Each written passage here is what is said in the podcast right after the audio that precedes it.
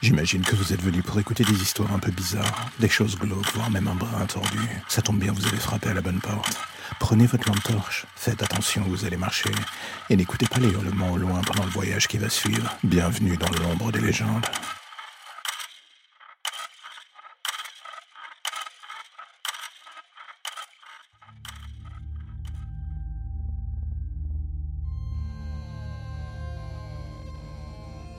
Vous vous êtes déjà demandé ce que vous feriez le jour de la fin du monde Moi non plus. Et aujourd'hui, alors que cela arrive, je me rends enfin compte que la réalité est assez peu fantasque dans le fond. Je suis assis sur une plage avec mon vieux chien et on regarde le monde brûler. On pourrait courir comme tout le monde, tenter de se planquer sous terre. Je ne sais quoi encore. On pourrait faire plein de choses pour juste tenter de survivre.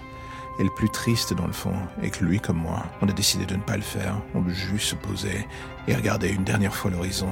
Tout cela en faisant abstraction du chaos et des hurlements. Est-ce que ça marche? Sincèrement, pas vraiment. Mais on fait avec. Il a juste posé sa tête sur ma jambe, et comme moi, il attend. Quoi? Que tout ce merdier se termine, qu'on découvre enfin s'il y a une vie après la mort, ou si toute cette vie de merde que l'on a vécue était un mauvais rêve. On se fait des films aux portes de la mort, c'est notre manière à nous de pas trop penser au reste. Je me suis toujours demandé ce qu'il avait dans la tête. Et là, en le regardant, en voyant le calme dans ses yeux, je me dis qu'il pense comme moi. Il est là avec moi, je suis là avec lui. Au final, on suffit l'un à l'autre. Et là d'un coup, au loin, une autre explosion des avions qui tombent du ciel et s'écrasent sur la ville. L'horizon est devenu couleur flamme. Un tanker au loin a explosé vu l'odeur. Je pense qu'il contenait de l'essence et bien plus. Autour de nous, il n'y a plus rien que des hurlements. Je lui mets la main sur les oreilles et je sens qu'il se blottit calmement contre moi. L'espace d'un instant, je me dis qu'au moins, comme cela, il partira paisiblement. Je croise son regard. Il semble étrangement serein. Et d'une certaine manière, moi aussi. C'est ce qui me paraît le plus improbable dans le fond.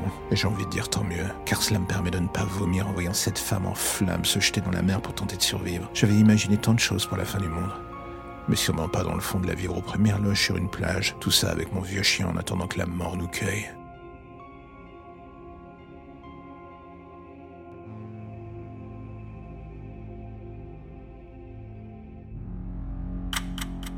La lumière au bout du tunnel, voilà ce qui vous ramène enfin vers votre petite existence si tranquille.